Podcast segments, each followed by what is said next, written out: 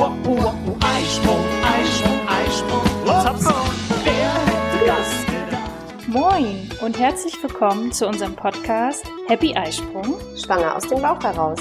euer Podcast für eine intuitive Schwangerschaft. Ich bin Sunny, schwanger mit dem zweiten Kind und habe unendlich viele Fragen. Und ich bin Andrea, Mutter von vier Kindern und Hebamme und habe alle Antworten für euch parat. Schön, dass du dabei bist. Wir wünschen dir viel Freude mit unserem Podcast.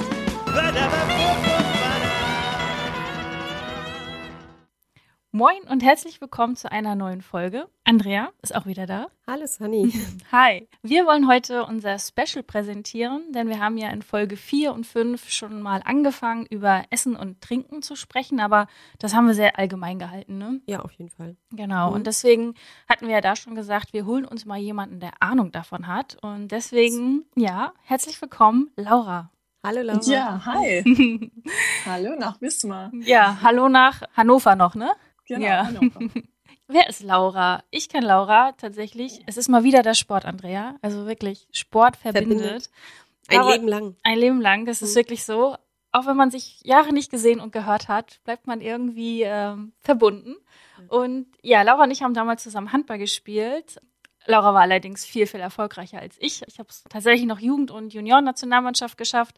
Aber Laura hat Frauennationalmannschaft gespielt, in der Bundesliga. Du warst sogar im Ausland unterwegs. Sag mal, wo hast du im Ausland gespielt? In Ungarn, in Budapest Mhm. und in Spanien. Ja. Oh, cool. Und Laura hat sogar schon Olympia erlebt. Oh. Als Handballerin. Neid. Ja, ich glaube, du warst sogar im Stadion bei der Eröffnung, wo man die Sportler Ja, sieht, wie sie winken. Da warst du Ja. sogar auch dabei. Also ihr seht es ja jetzt nicht, aber wenn du Sie allein strahlt. den Moment erwähnst, habe ich Gänsehaut. ja, das Weiß glaube ich. ja. Genau. So kenne ich Laura oder so haben wir uns beide kennengelernt. Ja, wer ist äh, Laura Steinbach Romero denn noch? Also Steinbach reicht, weil wir haben zwar geheiratet. Aber in Spanien ist es so, wenn man heiratet, dann ähm, bleibt man mit seinem Namen. Also ich bin Laura Steinbach, mein Mann ist Iga Romero Fernandes, Ah. weil die Kinder in Spanien bekommen den Doppelnamen. Ah, also die heißen dann erst den Namen vom Papa, Romero, Mhm. und dann Steinbach. Mhm. Deswegen, genau. Wir haben ja jetzt keinen Handball-Podcast, von daher erzähl doch Ja. ganz kurz, wer denn dein Mann ist. Genau. Und zwar ist mein Mann, ähm, wie gesagt, Spanier. Der ist auch Ex-Handballer und mittlerweile Handballtrainer und ja, war auch in seinem ja, Sport super, super erfolgreich. Mhm. Weltmeister, Olympia, Bronze, Mhm. zweimal die Champions League gewonnen. Also ja, und der Sport, wie gesagt, verbindet und hat uns eben auch verbunden. Ja. Schön. Okay, und seid ihr beide alleine? Nein, bei uns leben ähm, seit 2018 unser Sohn und seit 2019, hört sich jetzt an, als hätten wir so zack, zack, aber das war Anfang 2018 und Ende 2019 unsere Tochter bekommen, genau. Und wir leben hier zu viert und genießen hier jetzt genau die Sonne in Hannover. Mhm. Schön. Du hast gerade gesagt, dein Mann ist äh, Handballtrainer. Bist du auch noch beim Handball oder was macht Laura so beruflich? Nee, genau. Ich habe während meiner Handballkarriere eigentlich immer ein duales Ziel gehabt oder eine duale Karriere verfolgt und habe eben angefangen auch zu studieren. Habe damals, als ich nach Trier gegangen bin und Bundesliga, die erste Bundesliga-Luft schnupperte, gesagt, okay, ich möchte auch nebenher was für den Kopf tun Mhm. und habe Lebensmitteltechnik studiert. Hm. Das ist ein, wie gesagt, ein Ingenieurabschluss. Damit kann man in die Lebensmittelindustrie gehen. Da war ich dann auch tatsächlich. Habe da bei einer Firma gearbeitet, die Schinken und Fleisch und Wurstaufschnitt und sowas hergestellt hat und auch Pasta und Pastasoßen. Da war ich im Qualitätsmanagement, teilweise im Labor und auch in der Produktion ähm, tätig ja, super, super spannend, einfach auch mal die Produktion zu sehen und das Ganze von einer anderen Mhm. ja, Seite zu sehen, wie das alles entsteht, wo kommt es her, wie wird es verarbeitet. Genau.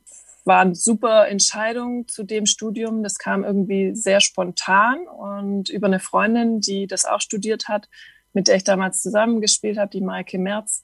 Und ja, da bin ich dann hängen geblieben Mhm. habe da, wie gesagt, dann auch gearbeitet in dem Beruf danach habe ich aber irgendwie gesagt, ja, solange ich jetzt noch weiter Handball spiele, ist es eigentlich super, wenn ich weiter studiere. Also die Zeit einfach sinnvoll nutze und habe dann erstmal angefangen, so einen Fernlehrgang als Ernährungsberaterin zu machen. Und daraufhin habe ich gesagt, hm, ja, irgendwie interessiert mich das noch mehr.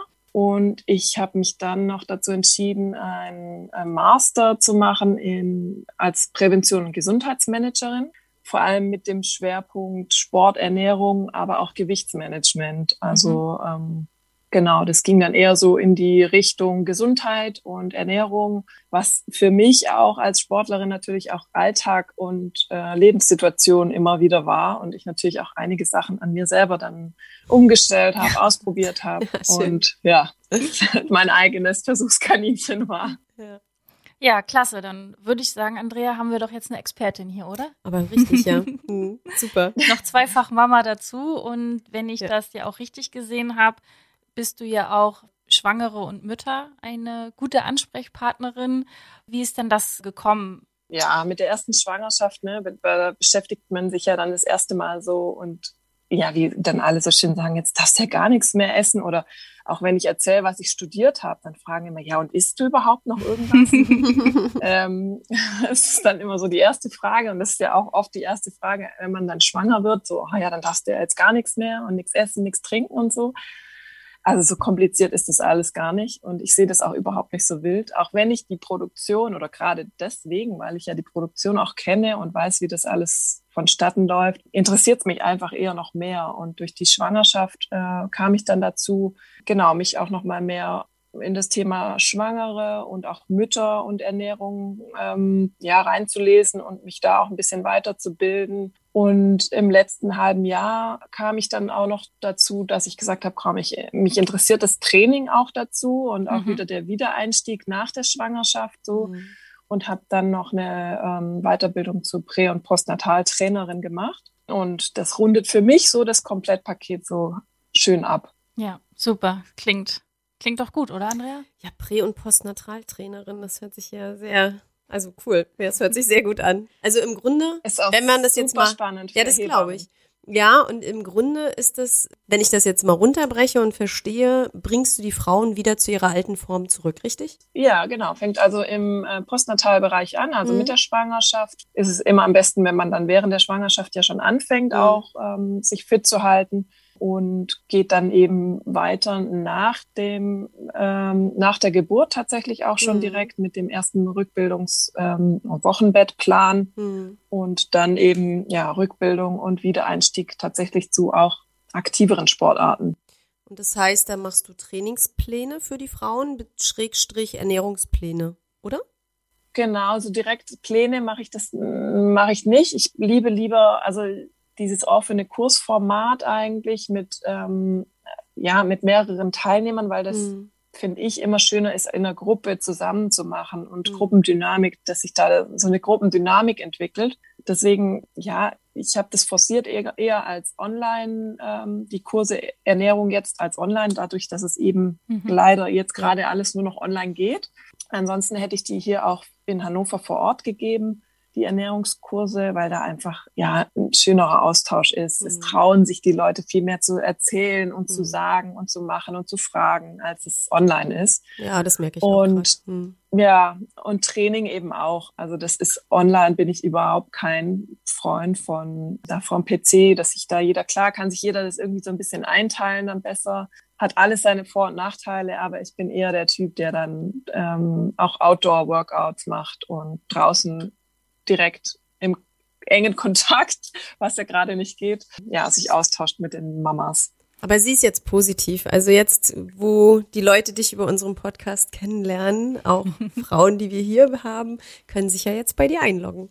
Ne? Und dich genau, ansprechen. Das, ja, genau. Das ist gut. Ja. ja. Mhm. Dadurch hat man natürlich immer den Vorteil, dass es auch weitgreifender geht und ja. dass sich auch deutschlandweit Leute kennenlernen, ist ja auch ja. schön. Genau. Ja, Andrea hatte zum Beispiel auch jemanden bei sich im Kurs aus Uganda. Ja. Ne? Marie, schöne hm. Grüße. ich weiß, dass sie uns hört. ja, auf jeden Fall sehr schön zu hören, Laura, dass du Mannschaftssportlerin bleibst. dass das Kollektiv dir wichtig ist. Gut, wir wollen aber heute beim Thema Ernährung bleiben, weil ich glaube, alles zusammen, das würde hier auf jeden Fall den Rahmen sprengen. Dann würden wir lieber nochmal uns nochmal hören. Wir laden sie im Wochenbett nochmal ein. Auf jeden Fall. Ja. Gerne. Genau. So, genau. Wir hatten ja, wie gesagt, in unseren Folgen vier und fünf schon über Essen und Trinken gesprochen. Das war aber super allgemein. Wir haben eher so gesprochen, ne? Was ist eher so, was darf man nicht in Richtung vergammeltes, rohes, Alkohol natürlich auch nicht. Und ja, heute wollen wir mal ein bisschen konkreter werden, was es denn nun heißt, eine vollwertige, ausgewogene, gesunde Ernährung zu machen. Und Laura, ja, nimm uns doch da mal mit, wie du das in deiner Ernährungsberatung beschreibst. Genau, also ich habe da gerade zu dem Thema, habt ihr ja auch schon gesprochen in der Folge 4, was vollwertig und gesund heißt ja für jeden irgendwie immer was anderes. Da kam Ja. das schöne Beispiel mit den Mandarinen aus der Dose. Ja. Und ich habe eben da meine zwölf Tipps für vollwertige Ernährung. Und ähm, genau, da ist es als erster Tipp ist einfach mal so vielseitig wie möglich zu essen. Also vielseitig, nicht viel, sondern vielseitig heißt auch eben, ja, dass es immer bedarfsgerecht ist und mit Freude und Spaß, dass man Freude und Spaß daran hat und nicht sich irgendwie eingeschränkt fühlt, ähm, gerade auch in der Schwangerschaft. Man denkt, ja, jetzt darf ich nichts mehr essen, ich darf nicht zu viel zunehmen. Viele Frauen haben ja auch Stress, wenn sie dann zum Arzt kommen und sich auf die Waage stellen müssen. Ja, das darf einfach nicht passieren. Also das ist so mein erster Tipp. Als zweiten Tipp habe ich so die Kohlenhydratquellen, einfach, dass man da, es wird auch immer viel zu viel über Kohlenhydrate gesprochen, dass die ja schlecht sind und dass man die weglassen soll und Low Carb und hier und da. Und da bin ich auch gar kein Freund von, sondern wir brauchen Kohlenhydrate, vor allem auch in der Schwangerschaft. Und ja, da ist es einfach wichtig, dass man halt guckt, dass man Vollkorn, auch Pasta und Vollkornbraunen Reis zum Beispiel, also dass man da drauf achtet, dass man vielleicht sein Brot auch tatsächlich selber aus Vollkornmehl backen kann. Ja, dass da einfach nicht so geschimpft wird über die Kohlenhydrate. Ja, oder seine Pizza Gesunde. mit Genau. Vollkornmehl. Ja, genau. Also du auch, sprichst ja von genau. den gesunden Kohlenhydraten, ne? Die Richtig, du meinst, genau. ne? Mhm. Apropos Pizza kann man natürlich das auch mit, also dritter Punkt ist Gemüse und Obst. Man kann natürlich auch mit ähm, Blumenkohl mal eine Pizza, Ja. einen Pizzateig machen. Ne? Da ist es auch eben saisonal, regional und ja, wenn möglich biologisch. Also ich mache da immer eine kleine Ausnahme bei regional. Da machen wir uns auch immer einen kleinen Spaß draus. Wie gesagt, mein Mann ist Spanier und wir kaufen auch die spanischen Erdbeeren. da ist es für uns dann auch noch regional. Genau. Vierter Tipp ist so die Eiweißprodukte. Und da zählen natürlich erstmal die Milchprodukte drunter, Eier, Geflügel, Fleisch, auch Soja oder Hülsenfrüchte, dass man einfach darauf achtet, weniger ja, Schweinefleisch oder Wurstaufschnitt zu essen und ja, sich da auch dann aussucht, okay, wenn ich mal Fleisch esse, ist auch super gut, dann aber ja, ein gutes, vollwertiges, was, wie ihr ja auch schon gesagt habt, nicht, wenn man es in die Pfanne schmeißt, das ganze Wasser rausläuft und nichts mehr übrig bleibt. Mhm. Ja, wertvolle Eiweißquellen ist dann auch schon mein fünfter Tipp. Das, da gehört auf jeden Fall auch Fisch dazu. Also wenn möglich sogar zweimal die Woche.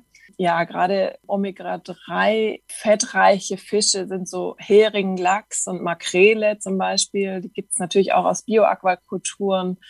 Und die sind natürlich auch super wichtig in der Schwangerschaft.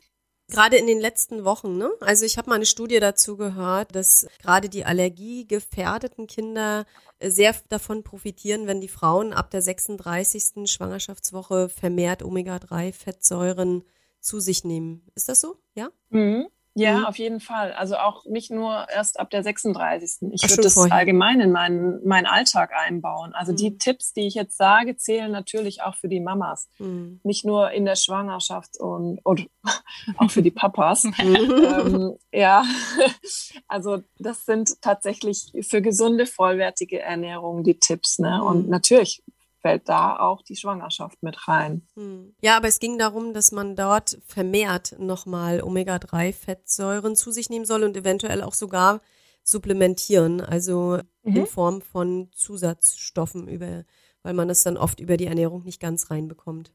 Ja, zweimal die Woche sagt man so Fisch. Hm. Genau, das reicht dann in dem Status sechs, ab 36. Woche dann nicht mehr. Das Mhm. stimmt. Ja, Genau. Mein sechster Tipp ist abwechslungsreich. Genau, da zähle ich auch eben drunter Hülsenfrüchte ein bis zweimal pro Woche oder auch mal genau verschiedene Kohlsorten, Brokkoli, solche Gemüsesorten, die man vielleicht auch nicht immer sonst so auf dem Tisch hat, dass man die dann mal ja wieder ausprobiert und auch mal wieder verschiedene abwechslungsreiche Gerichte sich zaubert. Ja, gerade so genau. äh, am Anfang können ja so die ganzen erdigen Sorten, also Kartoffeln, rote Beete und so auch sehr gut gegen Übelkeit helfen, ne? Und rote Beete wird ja eh immer ein bisschen unterschätzt. Ich liebe das ja. Auch mhm. so frische. Ich auch. Mhm. Ich habe ja. einen ganz tollen rote Beete Kartoffelauflauf. Ja. können wir als Rezept mit aufnehmen. Ja, gerne. Kannst in die Shownotes tun. Und ich liebe es ja auch, wenn ihr jetzt gerade von diesem Gemüse so redet. Ich liebe einfach Ofengemüse. Ja. Klein schnippeln, mhm. aufs Backblech rauf, ein bisschen Öl rauf, gerne auch manchmal genau. ein bisschen Käse noch drüber und dann fertig. Und ich finde es immer wieder erstaunlich, wie satt man danach ist, ja, aber nicht Fall. dieses Völlegefühl hat. Wir müssen mittlerweile aber schon zwei Bleche machen, damit alle satt werden. Ja. genau. Ein siebter Tipp sind so die Fettquellen, also dass man vorzugsweise eben Olivenöl und Rapsöl zum Braten nimmt. Da muss man natürlich gucken, dass man das Olivenöl nicht kalt gepresst ist, sondern wirklich Olivenöl nimmt, das man auch anbraten darf. Mhm. Und dann ganz wichtig für die Salate, ja, sonst auch mal für eine Ofenkartoffel mit Quark oder so, dass man da mal Leinöl und mhm. Kürbiskernöl und auch Hanföl nimmt für die kalten Speisen. Ja, die kann man sich auch immer super anreichern mit diesen Ölarten. Und da kommt dann auch wieder das richtige Verhältnis von Omega-3 zu Omega-6 zustande. Und das ist auch ganz, ganz wichtig. Abgesehen von den Ölen ist dann natürlich noch zu nennen die Fettquellen, so Nüsse und mhm. Avocado. Ja, Avocado steht auch immer so ein bisschen äh, wegen Anbau und, aber sie sind trotzdem Fettquellen und gesunde Fettquellen. Mhm. Achter Tipp, was ihr ja natürlich auch schon erwähnt habt, ist Zucker, Süßigkeiten, Kuchen und Gebäck gelegentlich. Also ich sage extra gelegentlich, weil das gehört dazu. Ähm, man kann da wirklich auch ab und zu mal gerne zulangen und zuschlagen und ja, vielleicht auch einfach mal sich um andere Süßungsalternativen, ja, sich belesen oder einfach mal auch andere Rezepte auszuprobieren, wo dann Zucker ersetzt wird mit Trockenfrüchten und das kommt den Schwangeren auch alles zugute, weil wenn sie später dann für ihre Kinder irgendwie was backen und kochen wollen und sich daran schon gewöhnt haben, dann sind eben Trockenfrüchte eine super Süßungsalternative, neben Banane eben. Aber es gibt eben auch ganz viele, die den Bananengeschmack nicht mögen. Hm. Jetzt, wo du es gerade sagst mit Banane, ich habe das beim Backen oft, dass ich eine ganz reife Banane nehme, um den Süßungseffekt dann reinzukriegen. Oder auch bei einigen Sachen auch Datteln. Das ist immer ein bisschen schwierig, die müssen ein bisschen mhm. vorher eingeweicht werden. Aber ich habe Dattelmus nehmen. Ja, aber ich habe zum Beispiel auch, wenn mhm. ich so einen Hieper habe, auch echt erkannt, so zwei, drei Datteln und dann reicht es mir auch schon. Mhm. Wo ich vorher so zur genau. Schokolade genau. so gegriffen hätte. Oder wir hatten ja auch gesagt, Andrea, denn hochprozentige ähm, Schokolade zu nehmen. Also, Sehr dunkle, ne? Mhm. Genau, richtig. Und du sagst dann auch immer so schön so 80-20-Regel, ne? ja, mhm, genau. Finde ich gut. Ich weiß nicht, was ja. Laura dazu sagt. 80-20 hört doch. sich doch ganz gut an, ne? Ja. Finde ich auch sehr gut. Was noch zu sagen ist zu den ganz reifen Bananen, da muss man natürlich aufpassen, wenn die richtig, richtig dunkel sind, dann haben die natürlich durch die Gärung, haben die auch schon ein bisschen Alkohol. In sich. Also da müssen die Schwangeren auch tatsächlich aufpassen, dass die nicht zu dunkel sind. Ah, okay. Deshalb schläft dein Hans immer so gut. ja, genau. ja. Ach so. Darf, darf ich nochmal, Laura, zu dem Süßungsmittel, ne? Äh, es gibt ja diese mhm. Süßungsmittel, also Alternativen wie zum Beispiel Erythrit oder Stevia. Was sagst du dazu? Mhm. Nicht gut für Schwangere, oder? Also ich bin allgemein davon kein Freund. Nee. Also ich finde entweder also Zucker weglassen und mhm. einfach wirklich dann Trockenfrüchte, weil das ist für mich am naturähnlichsten. Also ja. man sieht woraus die Süße kommt, wenn man die Banane hat oder die Trockenfrucht hat.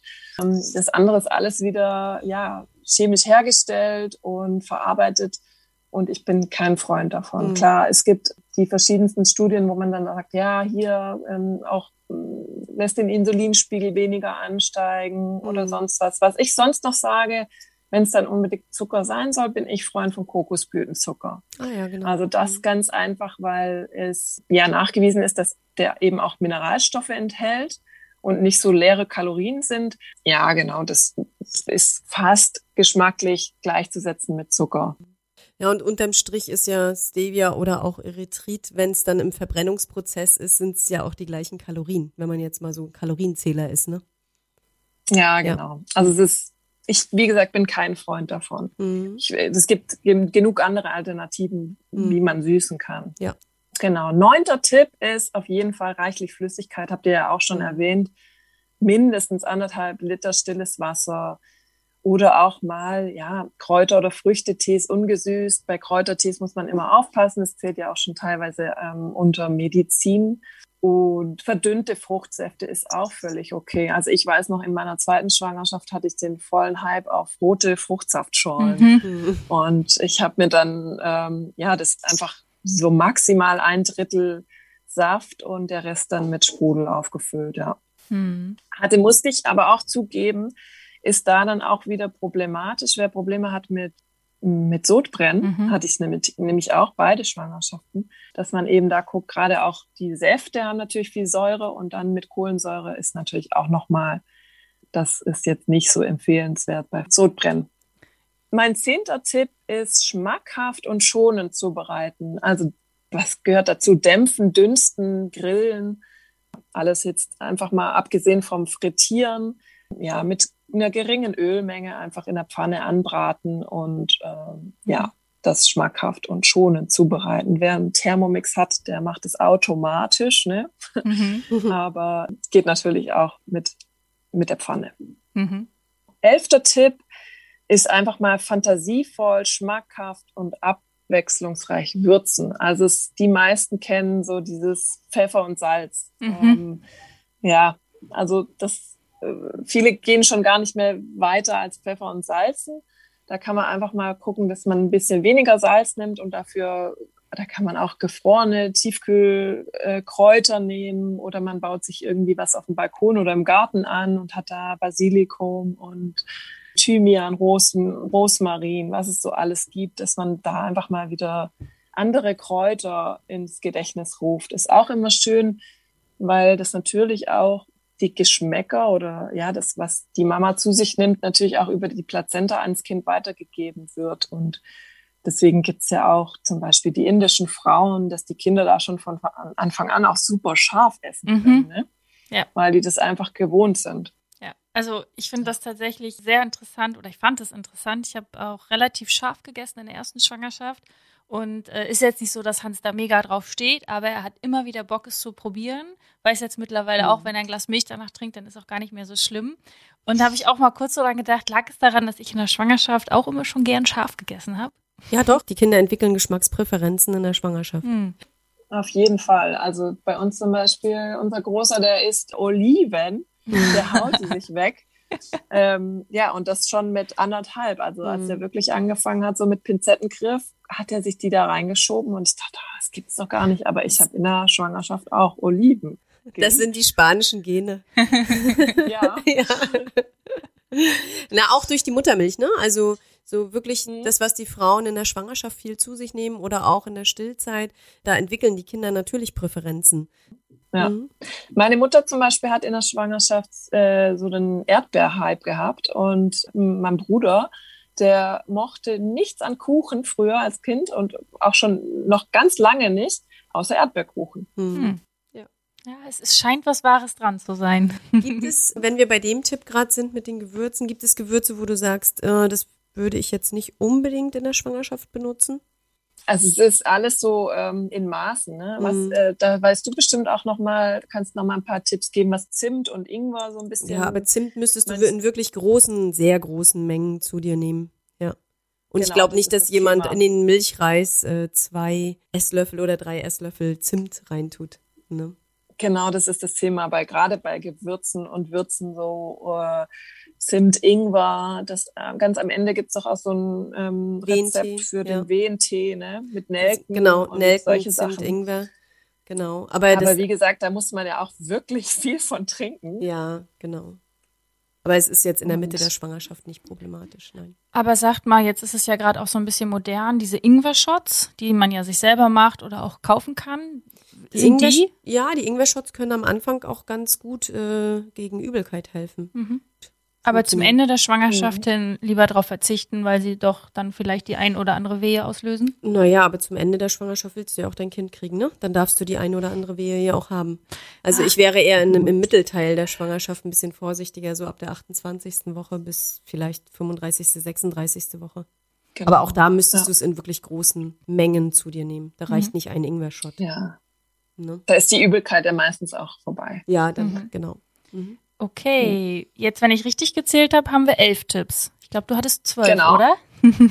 Genau, mein letzter Tipp ist, nimm dir die Zeit und genieß das Essen. Und das ist erstmal so ein Tipp, den man als, ja, wenn man, glaube ich, das erste Mal schwanger ist, so gar nicht wertschätzt. Ja, man sich das nicht vorstellen kann, wie das dann tatsächlich ist, wenn das Kind da ist. Das wird immer wach sein, wenn du das Essen auf dem Tisch hast. das ist wie so eine kleine TNT-Dynamite-Bombe, die dann platzt und hochgeht, wenn das Essen auf dem Tisch steht egal wie lange es davor geschlafen hat. Und dann kommst du nicht mehr dazu, ähm, in Ruhe zu essen. Und ja, auch so, auch wenn du natürlich schon ein Kind hast, versuche es tatsächlich zu genießen und ja, mit Ruhe und bewusst zu essen. Ich sage immer, bei uns gibt es kein Fernseher, kein Radio, kein gar Das nichts ist auch ganz nebenher. schrecklich, ja. Mhm. Also äh, ja, in Spanien ist es ganz üblich, dass da der Fernseher den ganzen Tag lang läuft. Und das ist nicht nur in Spanien Aber bei uns nicht. Mhm. Ja, genau.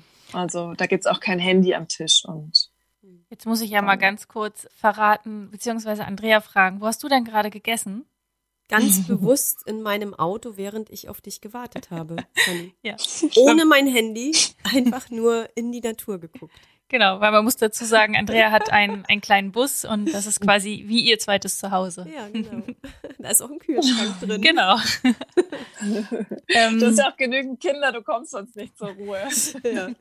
Als, äh, das wollte ich noch sagen, weil du ja sagst, man kann sich das nicht vorstellen beim ersten Kind. Ja, zeitverzögert zu den Kindern auch isst man. Ich, ich finde immer so, man isst als Mutter auch immer kalt. Immer, Mhm. Immer. immer kalt. Es man ist trinkt immer kalt sch- den Kaffee, man, Ja, man isst schon immer das kalte Essen, genau. und dann aber auch immer noch das, was übrig bleibt von den Auch das. Resten, die auf den Kinderteller noch liegen bleiben, weil man will es ja nicht wegschmeißen. Ne? mhm. Wobei das das Gefährliche ist. Und da, ich glaube, das ist auch ein Problem bei vielen Müttern. Also entweder man Mhm. macht sich selbst nur eine halbe Portion auf den Teller, in der weisen Voraussicht, dass die Kinder es eh nicht aufessen und man dann die andere Hälfte noch bekommt. Aber das ist, ich glaube, das, ja, aber das ist wirklich, das, äh, die Frauen schimpfen ja dann immer, ja, seit dem Kind bin ich so dicker. Ähm, ja, das liegt Mhm. aber auch viel daran, dass man immer die Reste noch mitverwertet. Ne? Und man isst immer noch die Reste mit. Ja. Ja. Und man will isst wirklich auch nicht mehr so bewusst und viel zwischendurch. Ja, das mehr im ist, weil man einfach auch. nicht dazu kommt. Ne? Genau, ein allgemeiner Tipp ist ja auch äh, gewesen, mal sich nicht so viel aufzufüllen, um dann einfach mal zu schauen, Mhm. macht mich das vielleicht schon satt? Nur weil der Teller so groß ist, muss ich es ja nicht äh, komplett ausreizen. Und äh, ja, in der Kombination mit der Hoffnung, vielleicht bleibt was beim Kind übrig, ist das ja vielleicht auch ein ganz guter Praxistipp. Nur sich erstmal die Hälfte Genau. aufzufüllen. Also ich zum Beispiel, ne, wenn ich das mal aus dem Nähkästchen plaudern darf, ich habe, ich weiß, dass ich immer einen Nachschlag brauche, egal ob ich einen großen Teller vor mir stehen habe oder einen kleinen. Ich, es ist in meinem Kopf so verankert, dass ich immer noch einen Nachschlag brauche. Deswegen esse ich mittags auch, also eine warme Mahlzeit, Mittagessen oder so, auch immer nur von einem Frühstücksteller. Weil ich sowieso noch losgehe Ja. und mir einen zweiten Teller hole. Ne? So. Ja, Da Das sehen den Kopf austricksen ein bisschen. Ja, und da sehen wir wieder, es ist gut, sich selbst zu kennen. Ja, genau.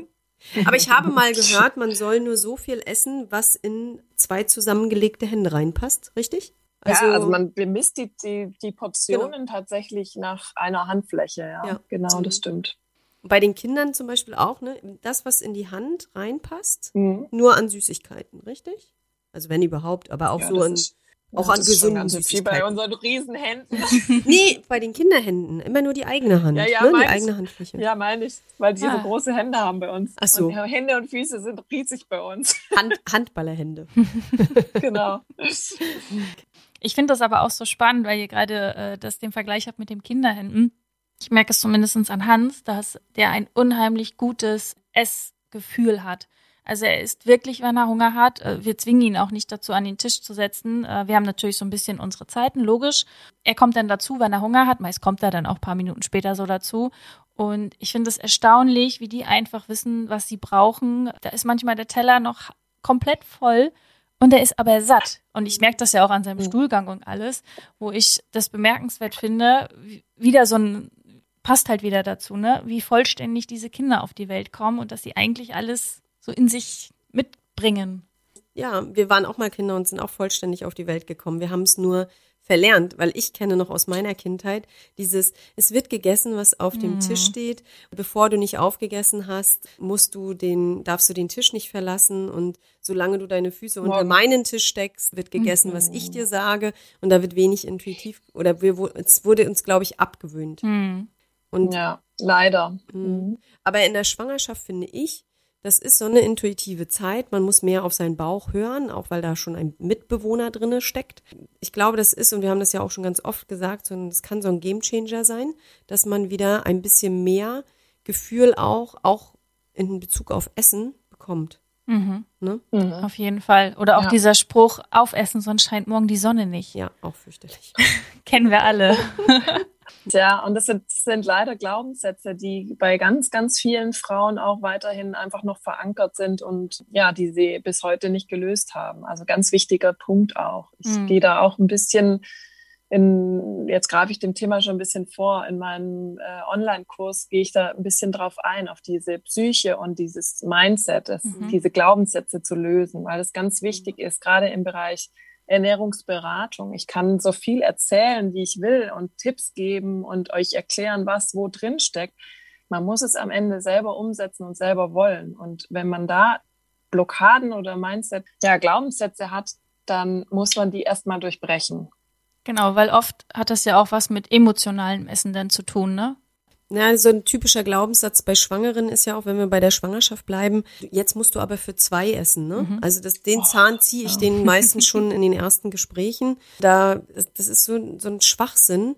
Ja, die Kinder nehmen sich das, mhm. was sie brauchen. Also äh, ganz im Gegenteil, wir haben ja manchmal auch sehr übergewichtige Frauen, die eben gerade jetzt dann in der Schwangerschaft sehr vernünftig essen, weil sie sich sagen, okay, ich bringe hier schon ein erhöhtes Risiko einfach mit in die Schwangerschaft aufgrund meiner, meines Übergewichtes.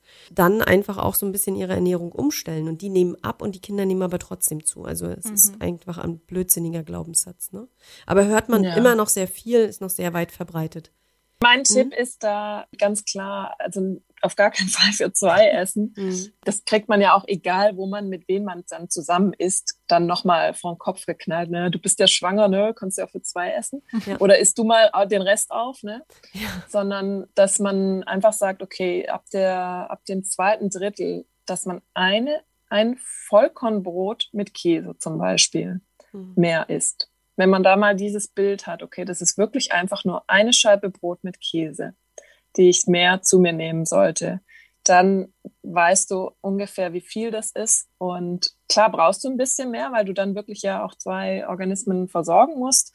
Aber es ist nur eine Scheibe Brot. Mhm. Vollkornbrot, mhm. wohlgemerkt. Genau. Mhm. Genau. genau. Zu der speziellen Ernährung kurz vor der Geburt machen wir auf jeden mhm. Fall nochmal äh, eine extra Folge. Das würde jetzt hier, glaube ich, den Rahmen sprengen. Aber nur schon mal so Stichwort ich habe es zumindest so gefunden, als ich gegoogelt habe. Es heißt irgendwie Luven-Ernährungsweise oder Luven-Diät. Mhm. Das wäre meine Frage gewesen, mhm. ne? Die Kohlenhydrate zu reduzieren ab der 34., 35. Woche, ne?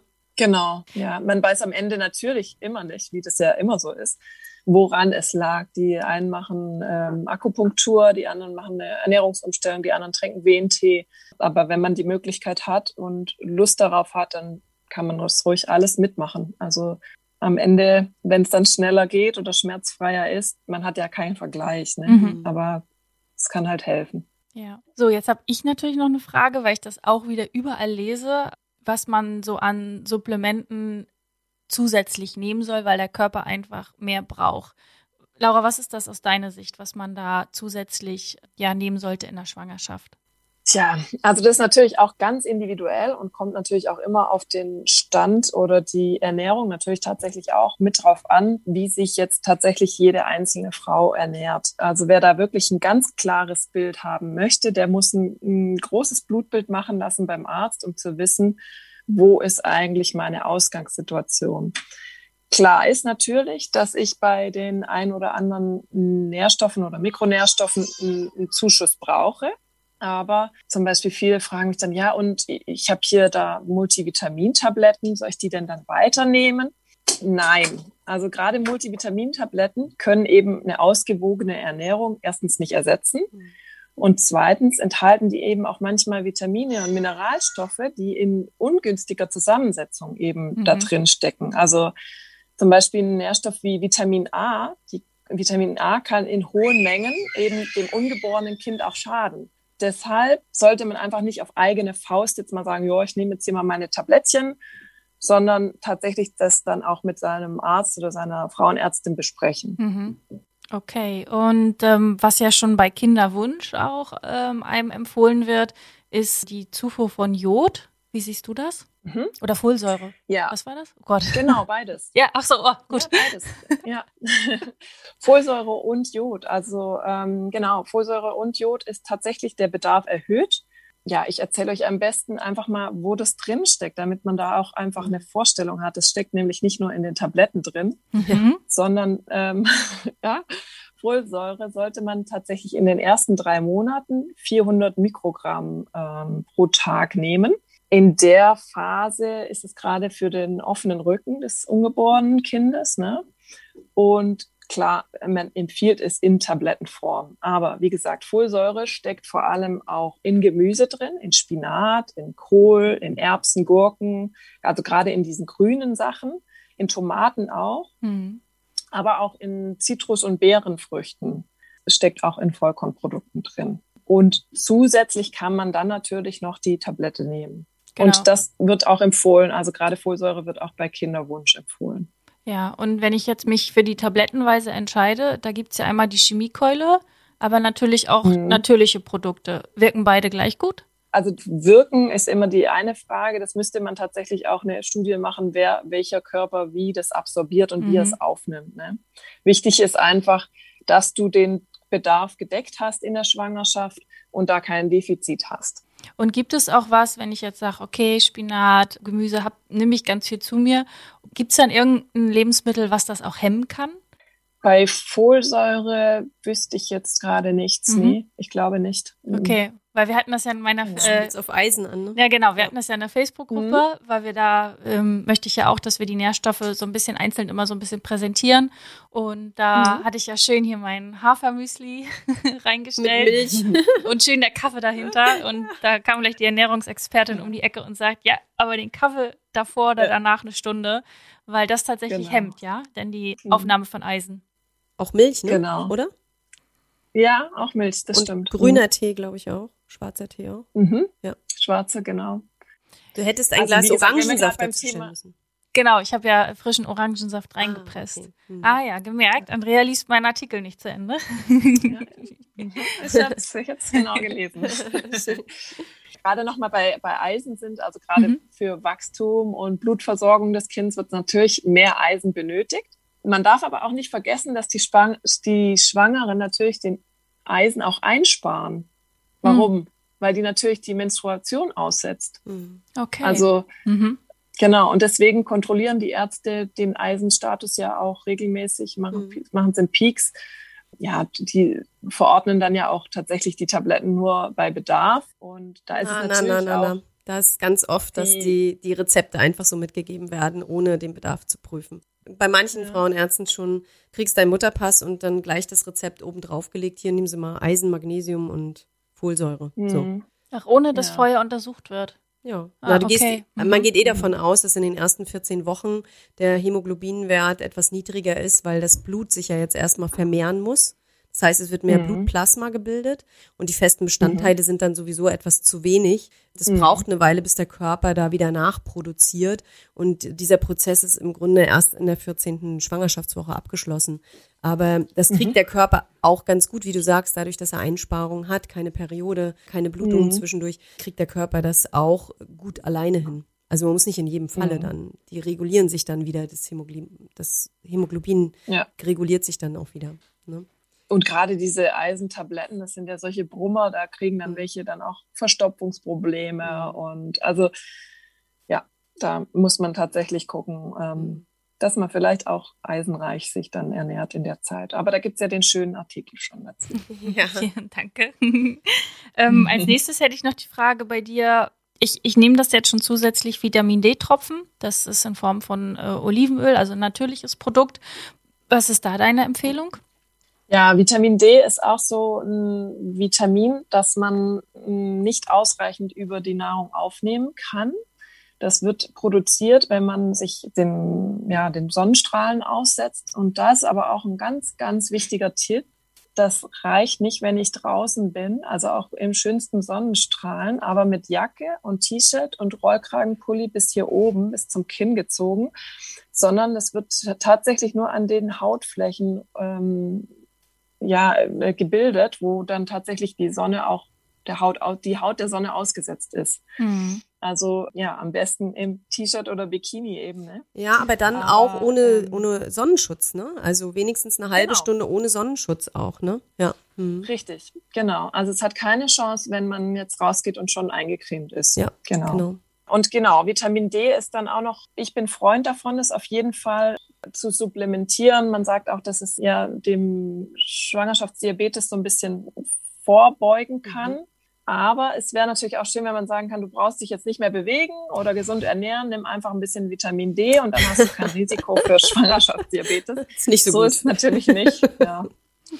Ja, es gibt natürlich Studien, die, die, die zeigen auch, ja, dass das gerade zum Beispiel auch Rauchen und solche Sachen natürlich auch auf den Vitamin D-Spiegel sich ähm, negativ ausschlagen. Aber ja, gerade in der Schwangerschaft, ich würde auch sagen, so bei den 1000 äh, Einheiten würde ich auf jeden Fall bleiben. Das ist schon mal ganz gut. Mhm. Okay. Also ich glaube sogar eher höher. Also ich habe mal eine Empfehlung mhm. von 2000 gelesen für Schwangere, mhm.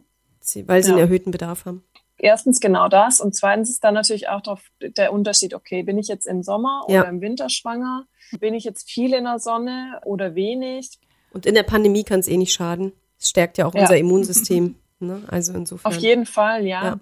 Aber man muss auch bedenken, dass Vitamin D, wie alles natürlich, in zu großen Mengen schädlich sein kann. Also da das einfach also das Kalzium wird freigesetzt durch Vitamin D und das kann sich eben in den Organen und in den Blutgefäßen ablagern. Mhm. Aber auch da wäre ja der Tipp, eventuell dann mal beim Hausarzt oder Gynäkologen einfach mal den Vitamin D-Spiegel kontrollieren zu lassen, einfach mal zu gucken, wo stehe ich denn da überhaupt und muss ich supplementieren und wenn ja, wie viel? Das kann ja der auf jeden Fall. Ne, das kann der Hausarzt mhm. auf jeden Fall auch machen alles, also egal zu welchem ähm, Nährstoff, Mikronährstoff über eine Ergänzung, Nahrungsergänzung, ist immer wichtig, das tatsächlich persönlich abklären zu lassen. Da mhm. kann man keine pauschale ähm, Angabe mhm. ja, machen. Mhm. Okay, abschließend nochmal zu den Nährstoffen. Gibt es noch irgendeinen Nährstoff, wo du sagst, da auf jeden Fall den Fokus drauf halten? Oder haben wir die wichtigsten genannt? Fokus halten würde ich auf jeden Fall auch Magnesium. Mhm. Also Magnesium ist für mich so einer der Mineralstoffe, die ähm, an super vielen äh, Prozessen im Körper eben beteiligt sind. Und dadurch, dass einfach nicht mehr, wie das früher in der Landwirtschaft einfach mal üblich war, die Nutzungsflächen mit, mit Gülle und ja, so Phosphor- und stickstoffhaltigen Düngemitteln gedüngt werden, sondern tatsächlich nur noch mit chemischen Dünger, sind eben die Lebensmittel ganz klar nicht mehr so magnesiumreich, wie das früher mal war. Dann wird auch noch oft gesagt, dass Magnesium der, ja, dieses Mineral oder der Bestandteil des Chlorophylls ist. Und Chlorophyll ist ja der, der grüne Pflanzenstoff. Mhm. Aber da wird auch nicht bedacht, also nicht nur in den Blättern sind die magnesiumreichsten Teile, sondern der Grünpflanzen, sondern tatsächlich in den Samen. Und da gibt's eine ganz exotische Art. Und das ist nämlich die Kakaopflanze. Also Kakao enthält 420 Milligramm Magnesium pro 100 Gramm. Und wow. wenn man jetzt oft denkt, boah, ich habe so Lust auf Schokolade, ne? mhm. ne? dann ist das ganz oft ein Zeichen für Magnesiummangel. Mhm. Ich habe Magnesiummangel. Und dann ist es ganz, ja, das kann man natürlich sich dann auch schön reden. Nee, aber man kann es ganz einfach auch äh, beobachten. Also manche haben ja dieses zuckende Auge, oder Muskelkrämpfe, ja. gerade auch in der Schwangerschaft, Übelkeit, Erbrechen, Schlafstörung, Kräftezehrendes, so, also so Unruhe. Und das kann alles darauf hindeuten, dass, ja, dass man eben einen Mangel an Magnesium hat. Wo hättest du noch Magnesium drin, wenn du sagst, also ich bin ja auch mal nicht so ein großer Freund von so Tabletten und Supplementen. Ähm, in mhm. welchen Lebensmitteln würdest du sagen, also außer du hast jetzt Kakao gesagt, ne? Äh, also ja. wahrscheinlich meinst ich du auch Kakao so. gesagt, nicht Schokolade. Genau, ne? Das müssen wir nochmal klarstellen, ne? Nicht die Schokolade. Ja. Und wenn dann wirklich die hochwertige Schokolade, wo wirklich ein hoher, sehr mhm. hoher Kakaoanteil drinne ist, ne? Und ich finde, mit 420 äh, ist das schon ja sehr reichlich, ne? Also was da drinne ist, auf 100 Gramm. Ja. Und hast du sonst noch andere Lebensmittel, wo du sagst, also da wäre es auch noch äh, gut drin? Genau, also dann habe ich noch auf jeden Fall Mandeln, da sind 252 mhm. Milligramm drin. Auch in Sojamehl zum Beispiel sind 223 Milligramm. Das ist auch viel, ja. Dann gibt es noch ja, Erdnüsse, weiße Bohnen und auch Hülsenfrüchte. Dann ja in Bitterschokolade, jetzt mal zum Vergleich, zum Kakao sind es 150 Milligramm. Mm, okay. Da sollte man dann wirklich gucken, dass das ein Gehalt von 100, also es gibt ja tatsächlich hundertprozentige Kakaoschokolade, ne? Ich weiß nicht, ob ihr es schon mal probiert habt. Ja. Nee. Ich es ja ganz, ganz gerne. So? Es ist, ich 90, äh, aber 100. So, ja, das ist tatsächlich wirklich bitter. Und es reicht auch so ein kleines Stückchen, weil es natürlich was anderes ist als die süße Vollmilch äh, mit Nüssen. Ne? Ja. Aber wo wir bei Nüssen sind, auch in Hasel- und Walnüssen zum Beispiel, sind auch 140 Milligramm. Hm. Oder in Haferflocken 145 Milligramm. Und dann natürlich die verschiedenen Mehle, also Vollkornmehle. Ja, ansonsten noch bestimmte Garnelenarten. Mhm. Und im Vergleich, wie gesagt, zu dem grün, grünen Gemüse, wir haben in Spinat 55 Milligramm oder in Petersilie 52. Also das ist dann in Endiviensalat 12 Milligramm. Also wenn man das im Vergleich sieht, dann kannst du dir die Magnesiummenge einfach aus ja, Nüssen holen, eine mhm. Handvoll ähm, Nüsse oder auch gerade in der Schwangerschaft mal ein Studentenfutter oder sowas. Ne? Es gibt einem auch nochmal schön Energie. Mhm. Tatsächlich ja. auch an unsere Handballzeit denken, Laura. Was haben wir immer bekommen? Bananen. Mhm, genau. Nach dem Spiel alle eine Banane. Die wollten Affen aus euch mhm. machen. ja. ja. Aber dann wäre ja zum Beispiel als Frühstück so ein schönes Haferporridge mit ein paar Nüssen mhm. drin und guter Kakaopulver so ein bisschen oben drüber. Könnte dann ja schon ein ziemlich gutes Frühstück sein, oder? Auf jeden Fall, super ja. magnesiumreich und ja. ähm, wie gesagt, noch ein, noch ein Orangensaft dazu, genau. damit der Eisen aus den Haferflocken Ganz genau, ja. Mhm. Ja, wie ist das, genau. Laura, in deinem, äh, du hattest es vorhin schon erwähnt, du hast ja einen extra Online-Kurs für Mütter und Schwangere. Wie ist das aufgebaut? Gibst du da auch Rezepte? Machst du da äh, individuelle Ernährungspläne? Lass uns doch mal kurz, ein, gib uns mal einen Einblick, wie dein Kurs aufgebaut ist.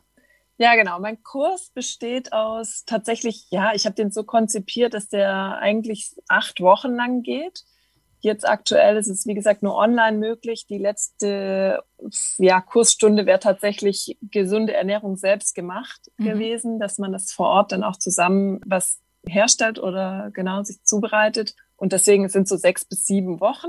Wir analysieren erstmal so die Ausgangslage und da ist es tatsächlich auch so, dass dass jeder so eine kleine Hausaufgabe bekommt und das mal für sich so ausfüllen muss, ein paar äh, Arbeitsblätter. In der zweiten Unterrichtseinheit geht es dann um Ernährung in der Schwangerschaft und aber auch in der Stillzeit und als Mutter. Also es ist alles so ein bisschen rundum. Ne? Die dritte Einheit ist so Ernährung im Alltag oder vielleicht auch Berufsalltag. Also es gibt ja auch, genau, bis man eben im Mutterschutz ist, ist es ja auch recht anstrengend im Berufsalltag mit der Kugel. Mhm. Und ja, Ernährung und Vorbereiten und Zubereiten und Mitnehmen, solche Sachen. Dann kommt ganz, ganz wichtig der Heißhunger. Was hm. ist das? Woher kommt der? Wie entsteht der? Wie kann ich den ähm, eventuell unterdrücken? Dann mache ich immer ganz gerne einen Küchencheck. Also das heißt, ja, da, da geht es darum, dass man einfach mal zusammen in die Vorratsschränke oder in den Kühlschrank guckt und einfach mal, ja, online mache ich das dann so, dass ja da Fotos geschickt werden und mhm. man unbearbeitet, also ohne Photoshop, dass wir da genau einfach mal gucken, wie es in der Küche aussieht. Ja, und dann, wie vorhin schon erwähnt, die Glaubenssätze, Hindernisse oder einfach Herausforderungen, die man bei einer Ernährungsumstellung und auch genau in der Ernährung in der Schwangerschaft und Stillzeit eben hat. Ja, und letzten Endes muss es ja umgesetzt werden. Ne? Also die Umsetzung auch so im sozialen Umfeld und ja, wer mhm. einem dabei helfen kann oder wie man da dazu kommt. Und ja, wie gesagt, letztens ist dann das Fazit beziehungsweise eben die gesunde Ernährung selbst gemacht. das kann man sicherlich auch online machen, dass man sich da von den gebackenen oder gekochten Sachen Fotos schickt oder Rezepte teilt oder sich da austauscht. Also wie gesagt, ich bin da immer ein großer Fan von Gruppendynamik und mhm. Austausch in der Gruppe. Deswegen findet der Kurs auch tatsächlich nur statt, wenn es mindestens drei Teilnehmer sind. Mhm. Also äh, davor ist es für mich zu individuell und der Austausch zu gering. Mhm. Heißt, wenn ich das richtig verstehe, so Einzelberatungen, wenn jetzt zum Beispiel ein Schwangerer zu mir kommt und sagt, ach, ich weiß, das äh, läuft nicht gut bei mir. Ich würde gern mal jemanden, so einen Coach an der Seite haben, der mich da ein bisschen pusht. Machst du sowas auch? Kann ich auch machen, wobei ich zurzeit jetzt gerade, wie es Corona-bedingt eben ist, mit beiden Kindern da ja. zu wenig Zeit habe für. Leider, leider, leider, ja. Also ich würde es super gerne mehr machen, aber ich muss einfach ja, ehrlich sein und mir das eingestehen, dass ich dazu, dafür die Zeit und die Ruhe nicht habe. Wir hatten ja schon besprochen, dass wir in unserer Facebook-Gruppe dann auch einmal zusammen live gehen werden, um einfach auch mhm. individuelle Fragen zu beantworten oder um vielleicht auch so einen Minikurs mal anzuleiten. Und der aber jetzt sagt, nee, so lange will ich nicht warten. Ich will sofort äh, einen Kurs bei Laura buchen. Wo findet man dich? Hast du eine Webseite, Facebook? Ja, wir können den Link einfach mal ähm, in die Facebook-Gruppe stellen bei euch, damit ihr, ja, ihr da auch direkt sehen könnt, wo, wo das stattfindet und ähm, wie ihr euch da anmelden könnt. Da schreiben wir einen kleinen Text dazu und dann wissen alle Bescheid. Okay. Und wer natürlich noch nicht in, die, in dieser Facebook-Gruppe ist, dem rate ich natürlich, sofort einzutreten. Gut, wir tun natürlich auch deine Daten einmal hier in die Show Notes vom Podcast. Was mir noch eingefallen ist, ich hatte das ganz am Anfang vergessen, du benutzt ja immer den Hashtag Sports is my life. Passte irgendwie ja noch zum Anfang von wegen Sport verbindet und schön, dass es den Handballsport gibt in unserem Fall. Ähm, Andrea ist ja mhm. Schwimmerin, genau. Ja, mein Papa auch. Ehrlich? Ah, schön. also meine, meine, ja, meine Familie ist eine Schwimmerfamilie. Mein Papa und Tante, die waren auch beide zusammen, sogar 72 äh, bei Olympia. Oh, Wahnsinn. In München. Mhm. Mhm. Ja, deswegen danke dem Sport. das, erstmal danke, Laura. Wir sehen uns und hören uns auf jeden Fall wieder. Das ist schon mal versprochen und verabredet. Andrea, hast du noch eine Frage an Laura? Nein. Danke für das schöne Gespräch. Ich danke euch. Es hat super viel Spaß gemacht. Meine erste Podcast-Premiere. Ich bin gespannt, wie ihr es findet. Ja, wir sind sehr, sehr zufrieden und wie du merkst, wir haben dich schon gleich dingfest gemacht für die nächste Folge. Hast gar nicht gemerkt, ne? Ja. Wir freuen uns, dass du auch heute zugehört hast. Wir hoffen, du konntest auch aus dieser Folge interessante Impulse mitnehmen. Gib uns gerne Feedback oder stelle uns weitere Fragen an frage at happy-eisprung.de oder schau gerne auch in unserer Facebook-Gruppe vorbei. Die heißt Schwangerschaft, natürlich gesund, glücklich wir. Bis zur nächsten Folge, wenn es wieder heißt Happy Eisprung. Schwanger aus dem Bauch heraus. Ahoi!